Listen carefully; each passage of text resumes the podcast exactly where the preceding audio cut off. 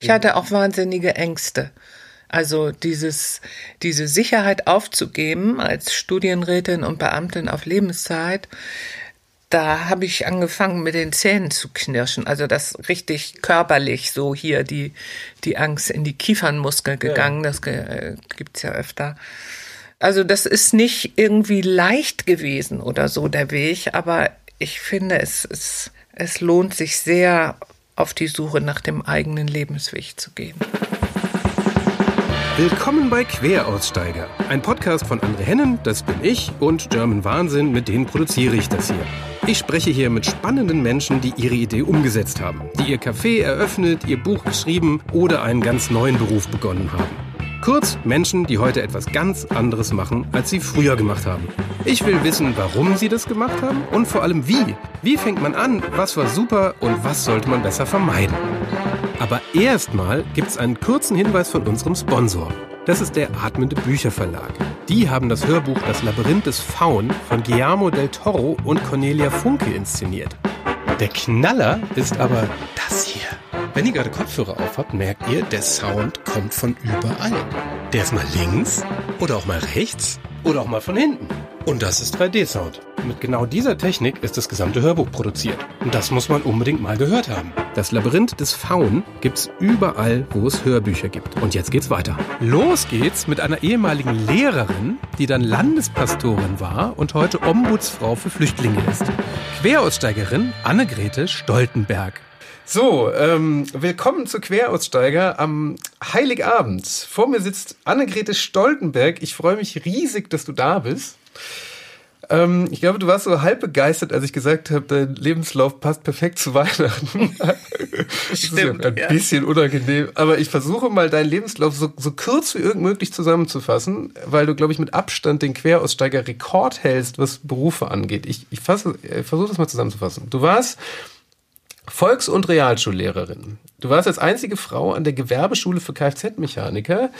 Du warst Studienrätin, dann hast du evangelische Theologie studiert, dann warst du Pastorin, dann warst du Landespastorin, Vorstandsvorsitzende des Diakonischen Werkes, Oberkirchenrätin, hast eine Ausbildung zur Psychodramaleiterin, warst Vorsitzende der Diakonischen Bundeskonferenz, Mitglied der Kirchenleitung der Nordkirche, bist im Rundfunkrat im NDR, Kuratorium der Hamburger Sparkasse, Herausgeberin des Straßenmagazins Hinz und Kunst, saß mit dem Dalai Lama zusammen auf der Bühne und bist jetzt heute Ombudsfrau im zentralen Koordinierungsstab für Flüchtlinge und hast trotzdem noch eine Stunde Zeit für diesen Podcast. Ich bin, ich bin im Ruhestand. das ist unglaublich. Ja, ich, äh, also damit wir das irgendwie alles in, also normalerweise reden wir so eine Stunde, aber ähm, ich glaube, das könnte auch so, wird sich total ausufern. Ich fange mal ganz vorne an. Also, warum bist du eigentlich mal Lehrerin geworden? Also aus einem äh, sozialen und pädagogischen Interesse. So, ich habe zunächst aufs höhere Lehramt studiert, Germanistik und Politologie, und habe dann gemerkt, das war ich habe 69 Abitur gemacht, also in den 70er Jahren, in dieser Bildungseuphorie-Zeit, mhm. dass ich dachte, na, ich muss jetzt nicht die Gymnasiasten unterrichten. Ich gehe mal so an die Basis, da wo man Menschen noch helfen kann und die durch Bildung fördern kann. So. Und deswegen habe ich geswitcht und äh, das Studium äh, früher beendet, eben Volks- und Realschullehrerin und äh, war das auch unheimlich gern. Und da hattest du aber, ähm, ich hatte gelesen, es waren so schwierige Jugendliche, bist du dann da? Ja, ich, ähm, also im Referendariat, in dieser zweiten Ausbildungsphase, wo man das erste Mal dann in die Schule geht, ähm, oder also kontinuierlicher in die Schule geht, da stellte sich raus, dass ich mit schwierigen Jugendlichen ganz gut zurechtkomme. Und deswegen sind die auf die Idee gekommen, mich als erste Frau an die Gewerbeschule für Kraftfahrzeugmechaniker zu versetzen. Da waren 3000 männliche Schüler und 120 männliche Kollegen. Mein Gott. Und ich war die erste und einzige Frau. Sonst kannte man Reinmache Frauen und Sekretärinnen, aber nicht, Frauen gab es sonst nicht. Inzwischen gibt es zum Glück auch weibliche Lehrlinge und auch weibliche Lehrkräfte, aber das war damals ein, ein deutlicher ähm, Tabubruch im Grunde für die Herren, die haben sich auch gewehrt. Ach, und wie war das? Also wie, also auch die, die Schüler? Haben, die Schüler also nicht. Bei, also, nee. bei, also beide Seiten. Also nee, nee, da, die, die Kollegen, die wollten keine Frau, die, das würde alles durcheinander bringen, haben sie schriftlich in meiner Personalakte hinterlegt. Aber ähm, der Oberschulrat fand, dass diese Schule mal aufgebrochen werden muss. Und dann habe ich gesagt, ich möchte da nicht hin, wenn die mich nicht wollen. Und dann hat er gesagt, ähm, doch, da müssen die Frauen rein, die leben in der Zeit, die, die nicht mehr existiert. Und äh, sie haben unsere volle Unterstützung. Und dann bin ich da reingegangen. Ja, das war aber heftig. Ich war 23. Und wie setzt man sich da durch? Ja, also Deutsch und Politik sind die Fächer, die sie absolut überflüssig finden. Deswegen habe ich ganz schnell noch eine kleine Fakultas, heißt das, also eine kleine Lehrbefähigung in Mathe gemacht. Das ist auch hm, eigentlich mein Herkommen, naturwissenschaftliches Gymnasium. Und äh, dann war ich außerdem Volleyballtrainerin und damit durfte man die Jungs zum Konditionstraining auf den Sportplatz äh, treiben. Und das habe ich immer freitags ab etwa vierter Stunde gemacht, weil da war kein Unterrichten mehr möglich. Ja, also so verschiedene Sachen. Ich habe aber sehr viel gelernt da natürlich. Was denn? Ja, mit, mit jugendlichen, äh, jungen Männern damals eben fertig zu werden, die mh, ja, zum Beispiel die Löwen von der HSV Fangruppe oder so. Also die eigentlich nur andere Formen der Auseinandersetzung kennen und ja, so ein Deutsch- oder Politikunterricht ist eben Diskurs basiert mhm. und man unterhält sich nicht, sondern man schlägt eben Argumente sich um die Ohren so und das andere zu lernen und ähm, dass die einen akzeptieren und so weiter. Das ähm, also eine Haltung vor der Klasse, die einerseits die Rolle nicht in Frage stellt, andererseits freundlich und ähm, also Interesse an jedem Einzelnen hat und so, so, das konnte ich da ausprobieren. Das wollte ich immer, aber da wurde es eben hart geprüft.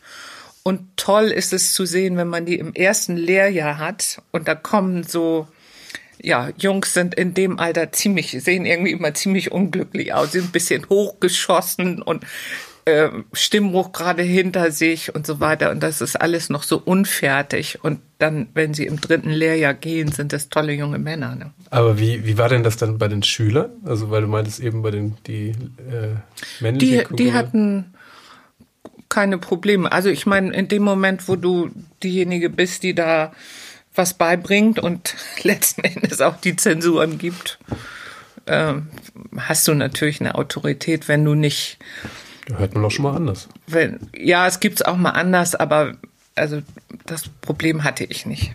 Wie endete deine Zeit an der Gewerbeschule? Also dadurch, dass ich mich da bewährt hatte, hat der Hamburger Senat mich damals mit 26 äh, berufen, ein Sonderprojekt des Hamburger Senats einzurichten und zu leiten. Das hieß ähm, Hauptschulabschluss an der Volkshochschule.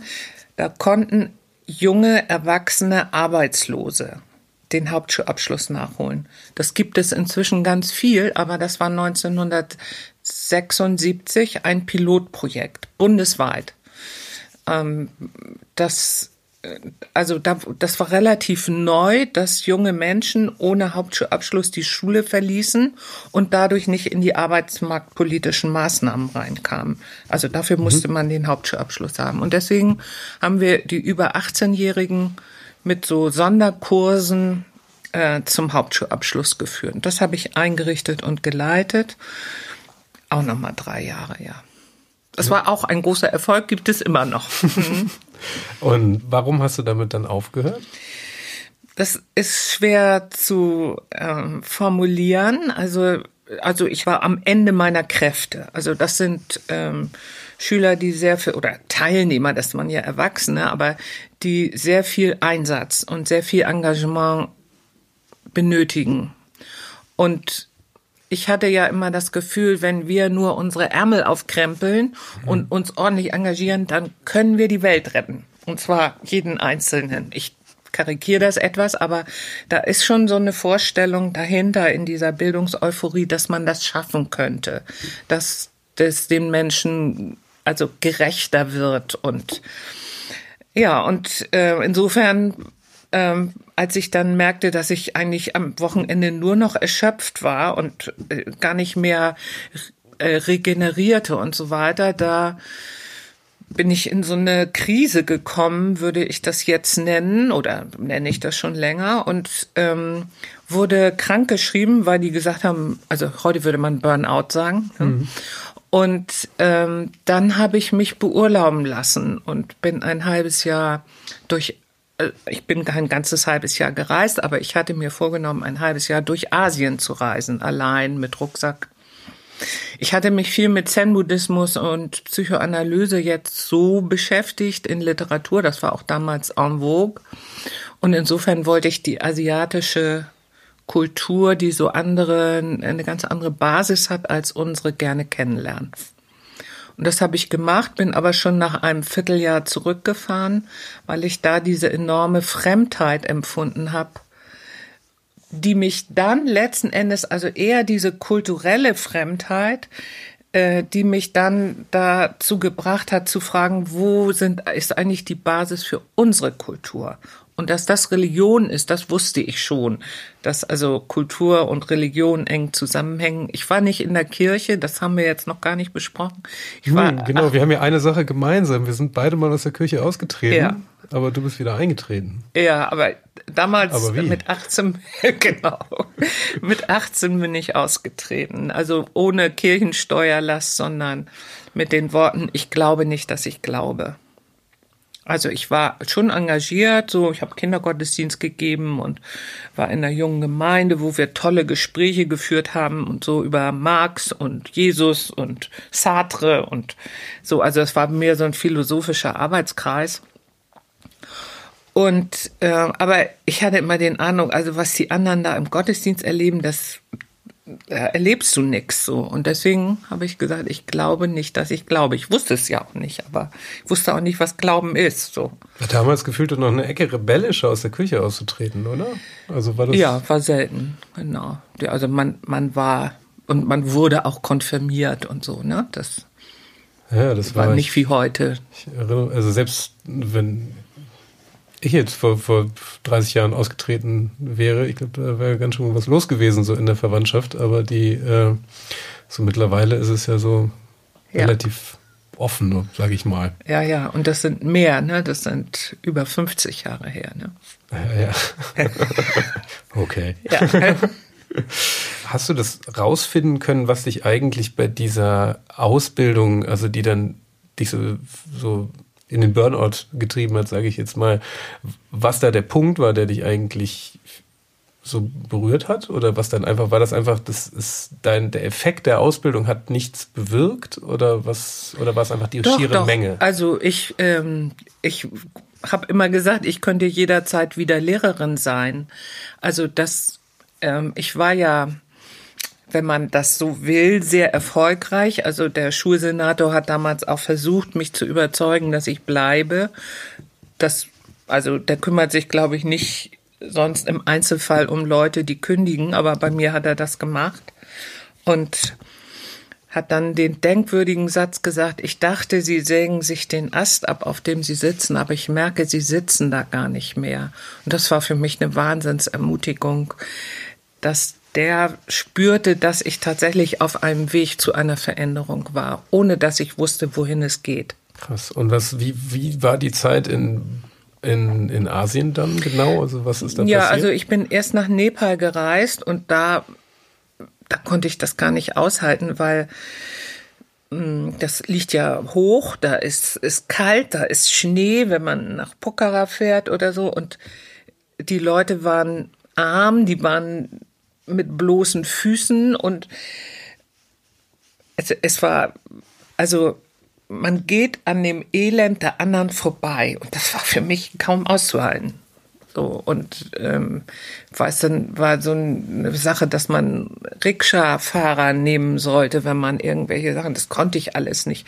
Ich würde das heute anders sehen, aber damals war das für mich schockierend, dass man also so davon ausgeht, dass, dass jeder seine, seinen Lebensplatz hat und wenn der jetzt Pech gehabt hat und gelähmt oder mit einer Krankheit oder sowas zur Welt gekommen ist, dann ist es eben sein Pech und es gibt keine Gemeinschaft, die das auffängt. Da habe ich gemerkt, wie sehr ich davon geprägt bin, dass wir einen Sozialstaat haben, dass wir also letzten Endes basierend auf der Nächstenliebe davon ausgehen, dass man dem anderen hilft, wenn er in Notsituationen ist.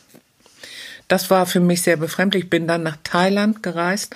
Das war sehr viel wärmer und alles besser auszuhalten. Und das war auch sehr schön, aber ähm, ja, ich, also ich bin auch nicht zurückgekommen, habe gedacht, jetzt studiere ich Theologie. Ich habe gedacht, was mache ich jetzt bloß? So und weil Sie vorhin so viel aufgezählt haben, was ich gemacht habe, da habe ich eben richtig gesucht. Da habe ich gedacht, okay, du backst ganz gerne Brot. Ich habe meine WG und Umgebung immer mit selbstgebackenen Broten versorgt. Dann machst du jetzt mal die erste Bio-Bäckerei in Hamburg auf. Und dann habe ich versucht, eine Lehrstelle zu kriegen, weil das brauchen, da braucht man ja, muss man ja Bäcker sein. Und dann habe ich keine Lehrstelle gekriegt, weil die mich zwar interessant fanden, aber glaubten, dass ich das nicht durchhalte. Eine damals 29-jährige Lehrerin. So. Und äh, ja, dann habe ich äh, keine, sonst wäre ich vielleicht äh, Frau Effenberger geworden oder so. Ich würde sagen, das war ja ein unglaublicher äh, früh am Trend. Ja, da war ich früh im Trend. Ja, damals habe ich auch mein Auto aufgegeben und bin Fahrrad gefahren. Oha. Also bis zum Beginn meines Theologiestudiums sind zwei Jahre vergangen, wo ich auf der Suche war und also mein Leben finanziert habe. Also ich habe weder reiche Eltern ja, noch etwa einen Mann oder sowas gehabt. Also ich, also ich vor allen Dingen keinen, der mich finanziert. Und insofern habe ich dann außerschulische Bildungsarbeit gemacht und damit mein Leben finanziert, aber immer auf der Suche, wie, wie könnte es für mich weitergehen. Warum fängt man dann mit evangelischer Theologie an? Dieser Zusammenhang von unserer heutigen Gesellschaftsstruktur und unseren kulturellen Gründen oder Wurzeln, der hat mich interessiert und ich habe dann gedacht, ah, dann musst du vergleichende Religionswissenschaften studieren. Ne? Dann kann man verschiedene Religionen und deren heutige Gesellschaftsformen angucken. Und das konnte man damals nur in Tübingen. Dann bin ich nach Tübingen gefahren und habe versucht, dort einen Job zu bekommen, weil ich das Studium ja finanzieren musste. Und da habe ich keinen als Lehrerin bekommen. Und deswegen habe ich gedacht, okay, das schaffst du nicht. Also mit, wenn du nicht diesen, dieses klein, immerhin doch, aber kleine, aber immerhin doch Einkommen hast, als mit, durch deinen Unterricht, dann weiß ich nicht, was ich machen soll. Und, und deswegen habe ich dann in Hamburg Theologie studiert. Das lag aber auch daran, dass ich Pastorinnen kennengelernt habe. Ich wusste bis dahin nicht, dass es welche gibt. Mhm. Das waren ja nur Männer früher und die erste Pastoren, Pastorinnen-Generation, die habe ich durch meine Seminare da in der Evangelischen Akademie Segeberg mal kennengelernt und das fand ich tolle Frauen und mich mit denen unterhalten und die haben dann gesagt, Mensch, so jemand wie du von außen, der soll das unbedingt machen und solche Leute brauchen wir und die haben mich sehr ermutigt. Ja, ja und dann bin ich angefangen, bin ich zur theologischen Fakultät gegangen und da kam so ein Professor, also das sind ja auch immer alles so Begegnungen, die einem geschenkt werden. Also es geschieht einem, das macht man nicht alles, so ist mein Bild sowieso. Und ähm, der Professor sagt, was machen Sie denn hier? Also ich sah natürlich, also ich sah nicht alt aus, aber ich war ja deutlich zehn Jahre älter als jemand, der da neu anfängt zu studieren. Und dann habe ich gesagt, ja, ich äh, wollte mich erkundigen, ob ich Theologie studiere. Oh, sagt er, dann kommen Sie mal rein. Und dann hat er mit mir geredet und mich auch ermutigt. Bei dem war ich nachher auch Assistentin und so. Das, äh, das hat sich so gefügt. Ne? Und dann habe ich das studiert, da muss man noch ich hatte nur das Latinum, man braucht auch Griechisch und Hebräisch, also Gräkum und Hebraikum. Habe ich gedacht, ob ich das mit 30 noch kann, so viel lernen. Habe ich aber gemacht. Und danach habe ich dann gedacht, so jetzt kannst du auch mal überlegen, ob du wieder in die Kirche eintrittst, weil ich inzwischen natürlich dann auch nicht nur die Sprachen, sondern auch theologische Seminare gemacht habe und fand das doch sehr, sehr interessant, das zu studieren und bin dann bei demselben Pastor wieder angekommen kommen, bei dem ich ausgetreten war und gesagt, jetzt glaube ich doch, dass ich glaube. So. Aber was genau hat dich denn dazu gebracht? Das sind verschiedene Sachen. Also ich hatte keine, kein Bekehrungserlebnis oder sowas. Das wird manchmal vermutet. Also es sind mehr Situationen, wo ich plötzlich mh, mm, mein, meine Existenz anders verstanden habe. Also ich glaube, ein wesentlicher Aspekt ist, dass ich in diesen emanzipatorischen Zeiten der 68er und 70er Jahre so sozialisiert worden bin und da hatten wir sehr viel Vertrauen in unsere Kraft, was ich vorhin auch erzählte, also dass wir schon die Welt verbessern können. Und daran bin ich ja letzten Endes dann auch ähm, ja ein bisschen zerbrochen, also nicht nichts, aber angebrochen war ich auf jeden Fall. Also dieses Burnout, wie wir heute sagen, wo ich merkte, dass irgendwie haut das nicht hin. Du, du wirst das mit deiner Kraft nicht die Welt verbessern können. Das, äh, du musst akzeptieren, dass es begrenzt ist. Du kannst trotzdem versuchen, aber und dass wir uns nicht selber machen, dass wir uns verdanken, so würde ich das heute sagen. Das war so ein, ja, so ein, plötzlich ein neues Gefühl. Ich saß im Bus in Bangkok und fuhr, da hatte ich eine Freundin getroffen, die auch so äh, unterwegs war. Und wir hatten uns entschieden, wir fahren auf eine menschenleere Insel, Koh Samui. Heute stehen da Hotels und Flugplätze. Damals gab es ungefähr zehn Hütten. Und ähm, da sind wir hingefahren. Dann war die Frage, wie, wie das so ist, wenn man unterwegs ist, wie fahren wir dahin? Fahren wir mit dem Bus, fahren wir mit dem Zug, fahren wir nachts, fahren wir tags und so weiter. Und dann haben wir uns entschieden, nachts mit dem Bus. Und äh, wir saßen in diesem Bus und sonst nur Männer. Und ähm, die Freundin schlief irgendwie so ein und ich war aber hellwach. Und wir fuhren und fuhren und fuhren fand ich, durch Bangkok. Also es nahm überhaupt kein Ende. Ein Markt nach dem anderen und so. Plötzlich hielten wir an. Ich wusste nicht, was los war und so. Ich, ich wurde sehr ängstlich. Da habe ich gedacht, wie um Himmels Willen bist du eigentlich auf die Idee gekommen, mit diesem Bus hier zu fahren und, und äh, du kennst es alles nicht, du kannst es nicht lesen und hier spricht auch kaum jemand Englisch und sowas. Naja, und dann habe ich so ein, wie so ein ja, wie so ein Kind oder wie soll man sagen, immer gedacht, ja, du warst da und hast dich für den Bus entschieden. So, und vorher war dies und dies und dies und bin die ganze Kausalkette zurückgegangen, wo ich mich ja immer entschieden habe, dass ich nach Thailand fahre, dass ich mich beurlauben lasse, dass ich so, bis, dass ich das Studium gemacht habe und so weiter.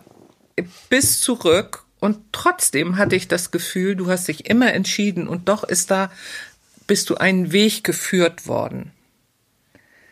Und dieses Gefühl, das habe ich früher immer gedacht, also entweder ist man autonom oder man ist leider so ein Sklave von irgendeinem fremden Gesetz, vielleicht auch göttlichem Gesetz. Und das wollte ich nicht. Und plötzlich war das für mich viel das zusammen. Also das hat nichts von meiner Verantwortung, nichts von meinen Entscheidungen genommen. Und dennoch habe ich ein Gefühl von geführt werden oder Fügungen. Und insbesondere, wenn Menschen mir begegnen, empfinde ich das, das mache ich nicht, sondern die kommen und und ähm, entweder wird es ein Kontakt oder nicht oder so. Und das ist eigentlich, das, das kann ich ja nicht nur machen. Daran finde ich, wird es besonders deutlich. Natürlich wird es auch deutlich am Tod und natürlich wird es auch deutlich, wenn wir ein Kind bekommen oder so. Das können wir nicht machen. Also wir, wir können da unseren Beitrag leisten, aber ja, letzten Endes, dass ja. es glückt und gelingt und dass das Kind gesund wird und was weiß ich. Das ist doch alles auch geschenkt. Du warst ja verbeamtet tatsächlich, ja, oder? Ja. Ich meine, das ist ja der, der sicherste Arbeitsplatz, genau. den man in Deutschland haben kann. Ja. Ich hatte auch wahnsinnige Ängste. Also dieses, diese Sicherheit aufzugeben als Studienrätin und Beamtin auf Lebenszeit, da habe ich angefangen mit den Zähnen zu knirschen. Also das richtig körperlich so hier die, die Angst in die Kiefernmuskel gegangen. Ja. Das äh, gibt's ja öfter. Ja, da muss, also das ist nicht irgendwie leicht gewesen oder so der Weg, aber ich finde, es ist, es lohnt sich sehr, auf die Suche nach dem eigenen Lebensweg zu gehen. Ja, also dass man eine Verbeamtung aufgibt, da, da muss die Weichenstellung aber sehr, sehr deutlich sein. Also ja, aber ohne dass sie konkret war, ne? Ich, ja. ich wusste nur, irgendwie geht mein Weg anders weiter. Aber wie und woher ich diese Gewissheit hatte, oder keine Ahnung. Und wie war dann der Job als Pastorin? Ja, das war. Ähm, ist ja jetzt, äh, man könnte ja so naiv denken, es ist ja bei, als Lehrerin und als Pastorin stellt man sich in beiden Fällen zumindest erstmal vor eine Menschenmenge und erzählt was. Ja, ich glaube, es ist doch ein bisschen anders. Ja. Als Pastorin steigt man auf die Kanzel und die Gemeinde schweigt. In der Klasse muss man schon auch ein bisschen Dompteur sein, jedenfalls, wenn man schwierigere Schüler hat, ja. Du, du warst dann äh, Pastorin, wie ist da, wie, wie sieht dieser Job aus? Ich sage jetzt mal äh, explizit an Leute äh, gerichtet, die jetzt ja. nicht besonders oft in der Kirche sind. Ja, also ähm, das Erste ist, wenn ich sage, ich bin Pastorin, dann fragen die evangelisch oder katholisch. Das kann man schon mal klar beantworten. In der katholischen Kirche gibt es natürlich keine Frauen, die Pastoren oder Priesterin werden dürfen. Das ist nur in der evangelischen möglich. Und äh, dann stellen sich die meisten, wenn sie überhaupt eine Vorstellung haben, vor, dass man Gemeindepastorin ist. Also da, wo die Kirche ist, im Dorf, und da predigt man jeden Sonntag und der Laie fragt sich, was macht die sonst? Vielleicht noch mal eine Beerdigung oder so. Siehst mich dezent nicken. Äh. ja, genau. Und ähm, ich war, ich war im Vikariat, so heißt da die praktische Phase. Da war ich in Langhorn in einer ganz normalen. Äh, Was ist ein Vikariat? Vikariat ist wie Referendariat, also die praktische Phase. Man studiert ähm, zwölf Semester und äh, Dann macht man noch mal zweieinhalb Jahre eine Praxis und dann noch mal ein Examen. Erst dann ist man wirklich Pastorin. Wie bei den Ärzten praktisches Jahr oder so. Ist eine richtig lange Ausbildung. Das ist eine sehr lange Ausbildung. Man studiert auch sechs Fächer. Geschichte, Philosophie, Altes Testament, Neues Testament, praktische Theologie und eins habe ich noch vergessen. Weiß ich gerade nicht. Ja, aber, ja, ja, das ist. Und das ist auch, das, das war auch toll an dem Studium. Ich habe nochmal richtig, das ist wie ein Studium Generale. Also man kriegt nochmal eine ordentliche äh, Allgemeinbildung. Das Studium war toll. Schon im Vikariat kriegte ich tolle Angebote, weil ich eben älter war, mit Lebenserfahrung kam und ja, mit diesem ausgestiegen und wieder rein oder so. Damit war ich natürlich auch gerade für Menschen, die Kirchen distanzierter sind, eine geeignete Gesprächspartnerin oder wie soll man sagen. Und äh, da wurde ich an den Michel berufen. Hamburger Michel war auch noch nie eine Frau vorher. Und ähm, als Pastorin. Ne? Ja. Und der Michel hat eine Wiedereintrittsstelle, wenn, wenn man nicht so in seine Ortsgemeinde eintreten will, sondern irgendwie einfach nur wieder in die Kirche. Und dann, die, die durfte ich machen. Und das war dann immer toll, wenn die dann kamen und so, oh ja, und ich bin ja ausgetreten und so. Und ich dann sagen konnte, ja, ich auch. Und war natürlich immer gleich Entspannung angesagt. Ja, also die, die Arbeit als Pastorin am Michel besteht darin, dass man natürlich predigt und so eine Predigt vorzubereiten dauert relativ lange. Wie eine gute Rede. Ne? Ja. Da, da sitzt man, da redet man vielleicht eine Viertelstunde oder meinetwegen 20 Minuten oder irgendwie sowas, aber da sitzt man ein paar Stunden dran. Das weiß jeder, der gute Reden vorbereitet. Ne? Das ich wollte gerade sagen, eine gute Rede oder Predigt braucht ja. Vorbereitung, weil wenn ich jetzt noch an meine alte Kirche denke, also das wurde nicht vorbereitet. Na, in der katholischen Kirche haben die Predigten auch gar keinen solchen Stellenwert. Ne? Da ist die Liturgie vorne. Ja. Das, das prägt den Gottesdienst. Und in den evangelischen, die sind wortorientiert. Also da ist die Wortverkündigung das Zentrum. Ja, und dann, dann gibt es da mehrere Altersheime in, äh, um den Michel rum und da musste ich, äh, also musste ich, habe ich äh, Andachten gemacht, wenn die das wollten, und also zu Weihnachten oder an irgendwelchen Festen oder und äh, habe die Beerdigungen dort gemacht. Dann ist da das damals das Hafenkrankenhaus gewesen. Da habe ich die AIDS-Seelsorge gemacht. Ähm, das gehört alles zum Job. Das gehört alles zum Job, ja. Also wo der Pastor oder die Pastorin angefordert wird. Und bei dem, bei dem Hafenkrankenhaus und der AIDS-Station war das so. Das war, da war ein katholischer Kollege und ein Evangelisch, also ich dann in dem Fall. Und dann, je nachdem, wenn die Patienten einen rufen, geht man eben hin. Also kann auch mal rumgehen und das anbieten. Aber das, also habe ich nicht gemacht. Ich bin nur hingegangen, wenn ich gerufen wurde.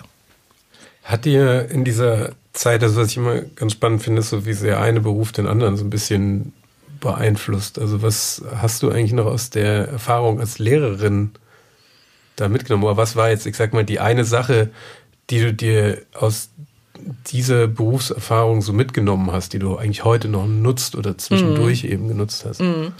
Ich antworte mal mit einem äh, eigentlich aus einem anderen Blickwinkel, weil als ich Theologie angefangen habe zu studieren, haben doch einige meiner Freunde einen Schreck bekommen, weil die genau wie ich auch nicht in der Kirche waren und dass ich nun plötzlich da irgendwie Sekten Ja, genau, das, äh, das war verdächtig. Und ich hatte aber äh, zu einigen meiner ehemaligen Schüler, also den Teilnehmern aus diesen Hauptschulabschlusskursen noch Kontakt.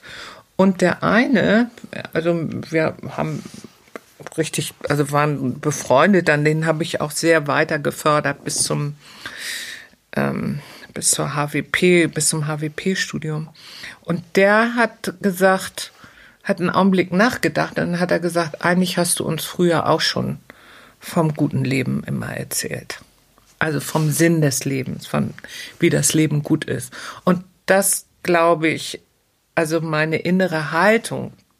Erzähl doch mal vom guten Leben. Was war da deine na, die, die, Kernbotschaft? Die, die na, die Teil, ja, dass der Mensch, dass es gut werden kann. Alles wird gut. Ne? Sagt man ja jetzt immer. Also, das, das sind ja Teilnehmer da in den Kursen gewesen, die haben natürlich Mist erlebt. Also man scheitert nicht umsonst am Hauptschulabschluss. Dann waren die zum Teil, damals gab es noch Kinderheime, waren die in Heimen groß geworden und nicht ordentlich beschult worden. Die waren 18 und hatten vielleicht echt vier Jahre Schule erlebt. Ja, also die brachten auch Schwierigkeiten mit, aber sie hatten eben auch wirklich äh, noch nicht viel Sonnenseite vom Leben erlebt. Und denen, also das Vertrauen zu geben, dass es gut werden kann. So, das habe ich offensichtlich gemacht. Jedenfalls hat der das gesagt und andere stimmten dann über, da ein. Aber ja, das, das ist ja eine Haltung, die ich von ganz woanders mitgebracht habe. Das Vertrauen ins Leben und woher? Von also, oben, von meinen alles? Eltern. Ja. Ach, das hat so verschiedene. Ja, also mein Vater hat immer deutlich gemacht, dass der hat Widerstand geleistet im Faschismus und war für mich natürlich eine große Orientierungsfigur so und äh, der hat eigentlich immer deutlich gemacht, dass also dass es sich lohnt für Gerechtigkeit zu kämpfen und dass es auch die Pflicht ist, dass wir Verantwortung haben, aber dass es sich auch lohnt, dass dieses Leben schön sein kann. Hm, schöner Satz. Du hast dann ja als in deinem Job als Pastorin ja tatsächlich ganz gut Karriere gemacht. Ähm, Innerkirchlich, ja. Innerkirchlich, ja. Das Außen kennt das keiner, aber in, innerkirchlich war das ein Sprung. Ja, ja. Wie, wie, wird man dann Landespastorin? Also wie unterscheidet sich das? Ähm, also das ist einfach ein Titel. Ähm, also der, der entscheidende Sprung war vorher, dass ich vom Studium aus schon äh, von der Uni in die Bundeszentrale der evangelischen Kirche in Deutschland empfohlen wurde. Nach Hannover als wissenschaftliche Mitarbeiterin. Und da haben sie mich irgendwie so wahrgenommen, dass sie mir dann die Bildungsabteilung nach einem Jahr anvertraut haben. Oberkirchenrätin war ich da und hatte eine Abteilung und habe die Bildungsarbeit der evangelischen Kirche in Deutschland koordiniert. Das ist so eine Arbeit, wo sie Leute denken, oh, was macht die denn da? Gibt die Seminare oder so? Man muss sich das vorstellen, Bildungsarbeit geht ja von der Kita bis zu den Alten, also theologische ja. Fakultäten, alle pädagogischen Hochschulen. Also die, die Kirche macht ganz viel Bildungsarbeit. Und die ganzen Bereiche, da hatte ich natürlich so ähm, Leute in der Abteilung, aber Referenten, aber die werden eben koordiniert bundesweit. Das habe ich gemacht. Was dann ja auch, ähm, ich glaube, zur gleichen Zeit oder danach ja eben Vorstandsvorsitzende des Diakonischen Werks. Ja, das, also das, das andere war in Hannover, zehn mhm. Jahre. Und dann hatte ich das Gefühl, ich möchte gern wieder näher ran. Also das, diese Bildungssache da, das kann sich immer kein Mensch vorstellen, was mhm. man da macht. Ich selber fand es toll, aber ähm, ja, und ähm, dann fragte mich mein Vorgänger, ob ich hier die Diakonie in Hamburg leiten will.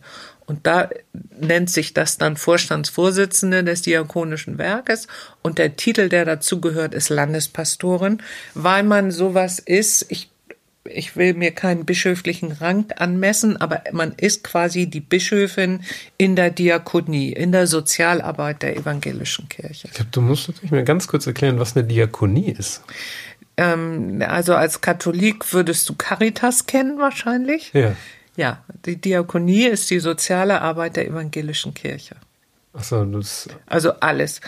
Altenheime, Behinderteneinrichtungen, äh, Suchtberatung, Schulden, äh, Schuldnerberatung, Ehe- und Lebensberatung, Erziehungsberatung, Jugendhilfe. Ja, 20.000 Menschen arbeiten in Hamburg in der Diakonie. 20.000 in Hamburg? Ja. Das äh 400.000 bundesweit, auch in der Caritas 400.000. Das ist einigermaßen beeindruckend. gibt da, viele Menschen, die soziale Arbeit machen, ja. Aber ist es dann ehrenamtlich und auch gleich? Nein, nein, nein, das sind Berufe. Also die sind dann Ärzte, Krankenschwester, Altenpfleger, Sozialpädagogen, mhm. Kindergärtnerinnen. Ah. Dann hast du ja noch, äh, wie kamst du dann an, an sowas wie ähm, ich sag mal, ich fasse es mal zusammen, Kirchenleitung, Rundfunkrat und äh, sowas wie Kuratorium, Sparkasse, was du dann auch noch? Ja, das sind verschiedene Sachen, die mit dieser Funktion als Landespastorin und Leiterin des Diakonischen Werkes Hamburg zu tun haben.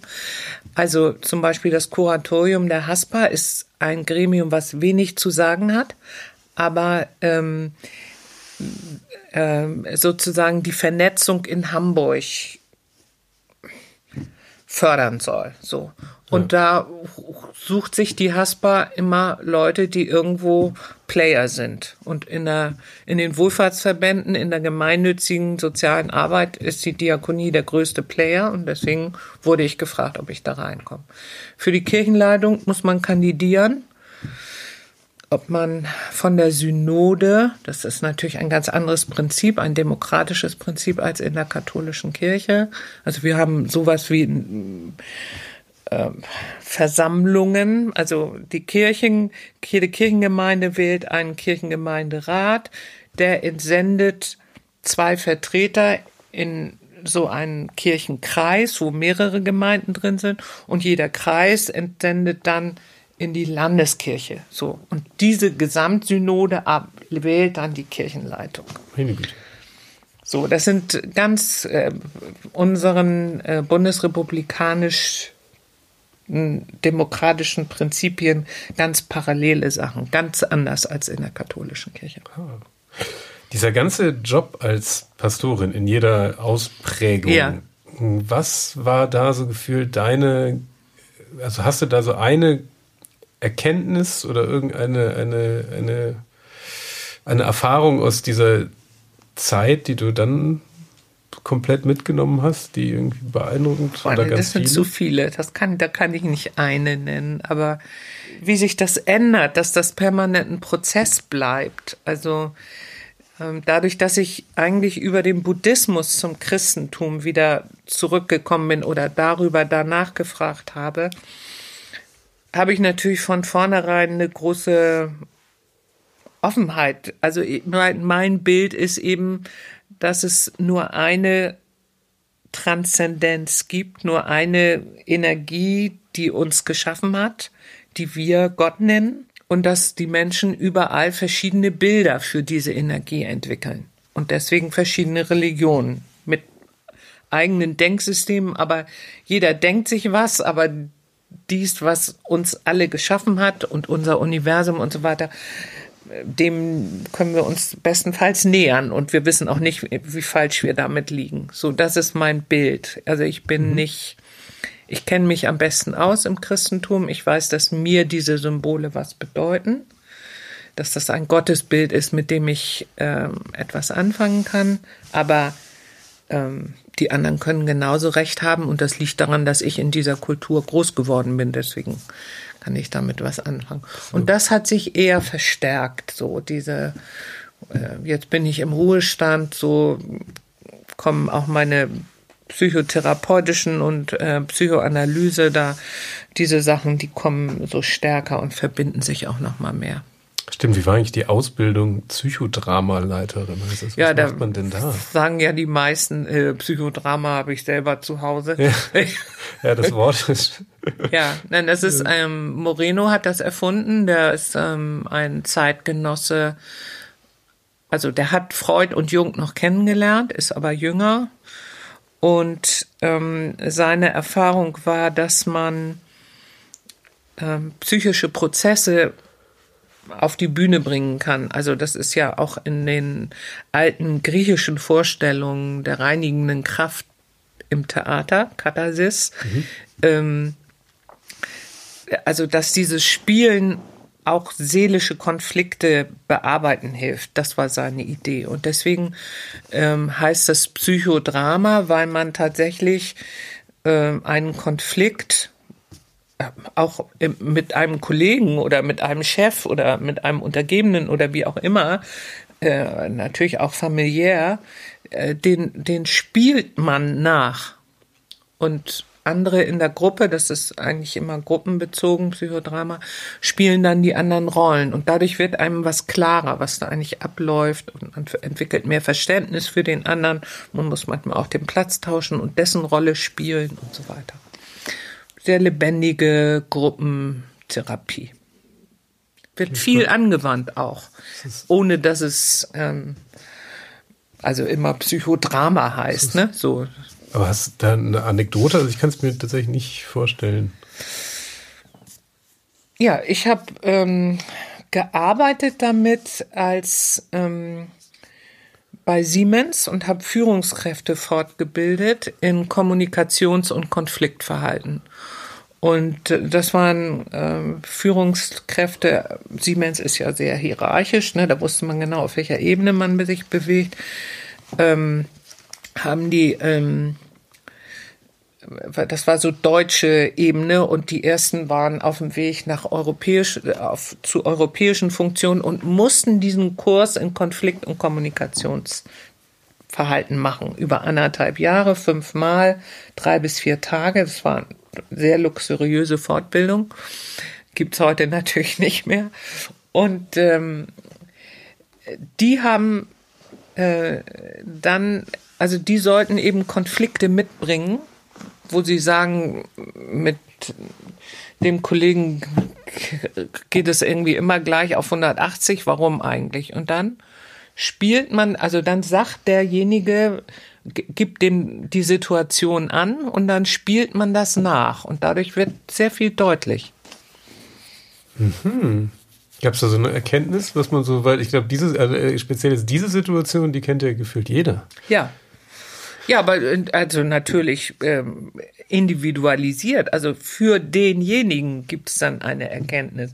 Er erkennt dann, wo seine eigenen Sachen sind. Also ich meine, meistens hat man ja auch Punkte, wo man zu triggern ist und das, das merkt man dann. Das ist also anders. Hm? Das ist bei jedem anders. Dann ja, genau, sehr, genau. Und Ja, aber dann, dann kann man eben nächstes Mal anders reagieren. Also man ordnet den dann, man ordnet den Konflikt anders ein. So würde ich das sagen. Ja. Ähm, du bist ja heute Ombudsfrau im zentralen Koordinierungs Nee, nee, in der Flüchtlingsarbeit einfach. In der Flüchtlingsarbeit. Oh, Hamburger Ombudsfrau in der Flüchtlingsarbeit. Also, Wie kommt man denn dazu? Weil ich als Landespastorin ja in der Sozialpolitik, also das habe ich dir ja erzählt, Ja, was die Diakonie alles macht. Insofern war ich in der Sozialpolitik Hamburgs bekannt. So. Und irgendjemand ist auf die Idee gekommen zu sagen, ob ich das machen wollte.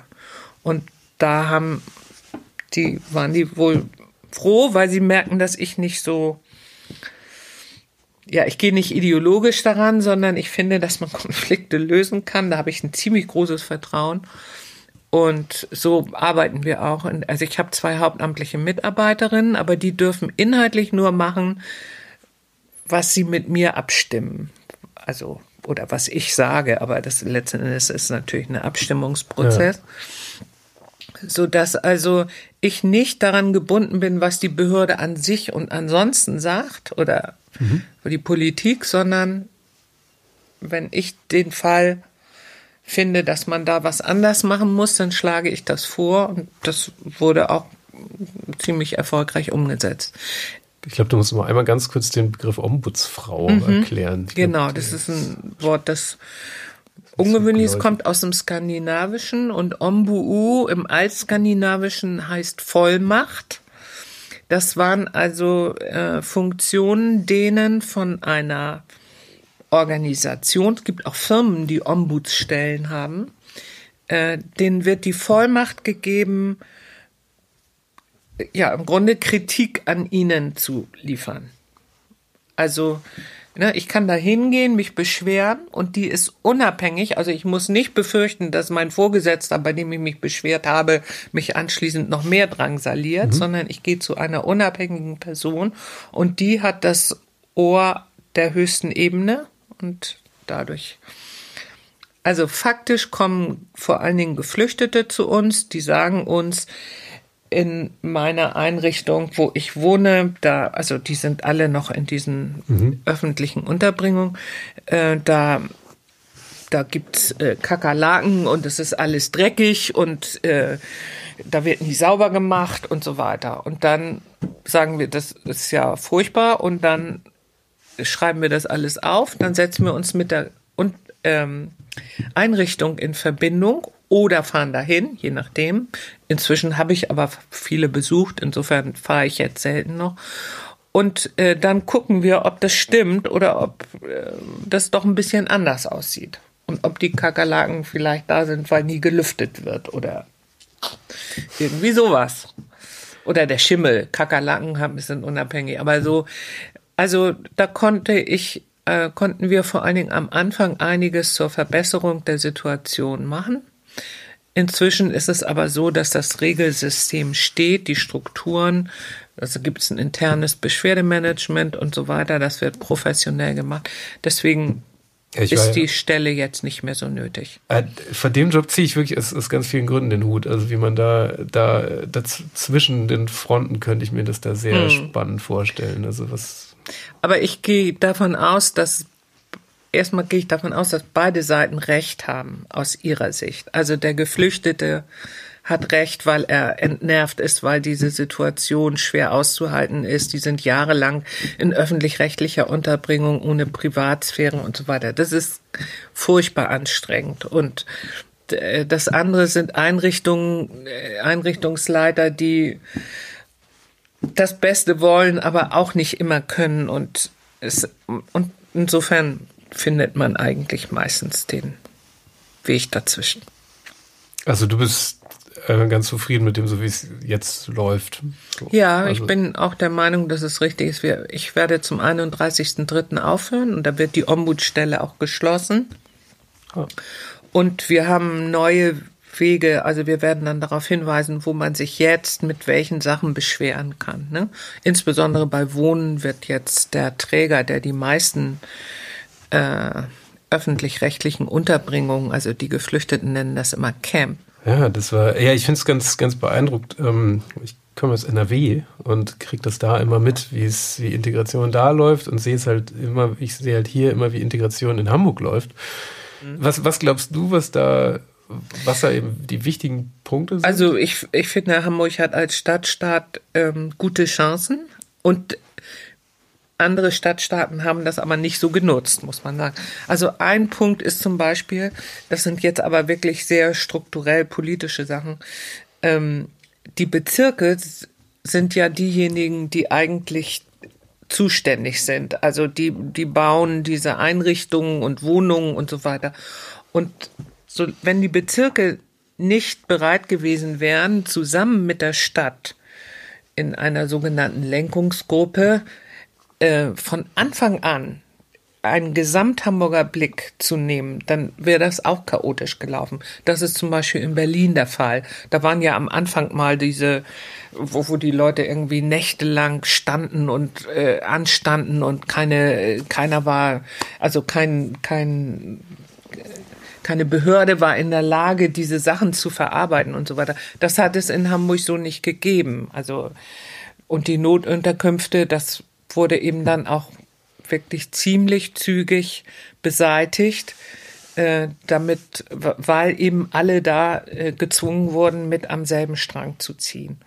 Das ist das eine und das andere, dieses ZKF, was Sie äh, eben erwähnt haben, das ist auch ein ganz toller Schachzug gewesen, weil nämlich das ZKF zusammengesetzt ist aus Sozialbehörde und Innenbehörde und dass Sozialarbeiter und Polizisten unterschiedlich auf eine Situation gucken, ist ziemlich klar, glaube ich.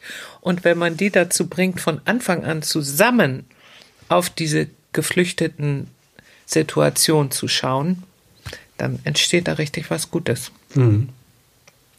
Wenn du jetzt nochmal so ein, so als Abschlussfrage, ähm, wenn du so alles zusammennimmst, also Lehrerin, Bangkok, das gesamte Pastorendasein, Ombudsfrau, wenn du jetzt an Leute denkst, die jetzt überlegen, sich zu verändern oder was machen oder irgendwie mhm. unzufrieden sind mit ihrem Leben als Ganzes, was würdest du denen nochmal mitgeben? Dass es sich absolut lohnt, sich selber auf der Spur zu bleiben oder an der Frage dran zu bleiben, wie bin ich gedacht? Wie, was ist mein Weg? Wie auch immer man das für, für sich formuliert. Aber ich glaube, wir können auch unseren Lebensweg knapp verfehlen. Dann fahren wir wie ein Parallelgleis neben dem, wie wir eigentlich leben sollten. Das hattest du am Anfang auch gesagt, dass manche da irgendwie drin verharren und das Leben verpassen, also ihr Leben, ihren Lebensweg verpassen. Und also ich kann nur sagen, das waren zwei ganz harte Jahre, bis ich das rausgefunden habe da und meinen Weg gefunden habe. Aber ich, ich bin ja, also bin gelaufen. immer lebendig geblieben und ja, und ich wusste nie, was es wäre. Ich bin, habe auch nicht Theologie studiert, um Pastorin zu werden, sondern ich wollte studieren. Und dann habe ich am Ende auch gedacht, ich werde Psychoanalytikerin und gehe nach Zürich. Aber dann bin ich doch Pastorin geworden so richtig knallharte Entscheidungen waren das nicht. Das ist auch etwas, ja, C.G. Jung sagt immer, ich geschehe mir. So, so ein Gefühl habe ich auch. Das passiert auch. Ne? So wie kommst du auf die Idee, solche Podcasts zu machen? Das, passt, das ist doch etwas in dir. Das machst du doch nicht, da sagst du doch nicht so, was mache ich jetzt mal? Ach ja, ich mache jetzt Podcast, sondern es ist so, kommt von innen. Und dieses dem von innen folgen. Das ist ganz wichtig. Das ist ein wunderschönes Schlusswort. Vielen Dank, dass du da warst. Das war Queraussteiger für heute. Ich bin André Hennen und sage German Wahnsinn vielen Dank. Falls ihr Verbesserungsvorschläge habt, schreibt uns gerne auf Facebook oder Instagram. Also bis nächste Woche.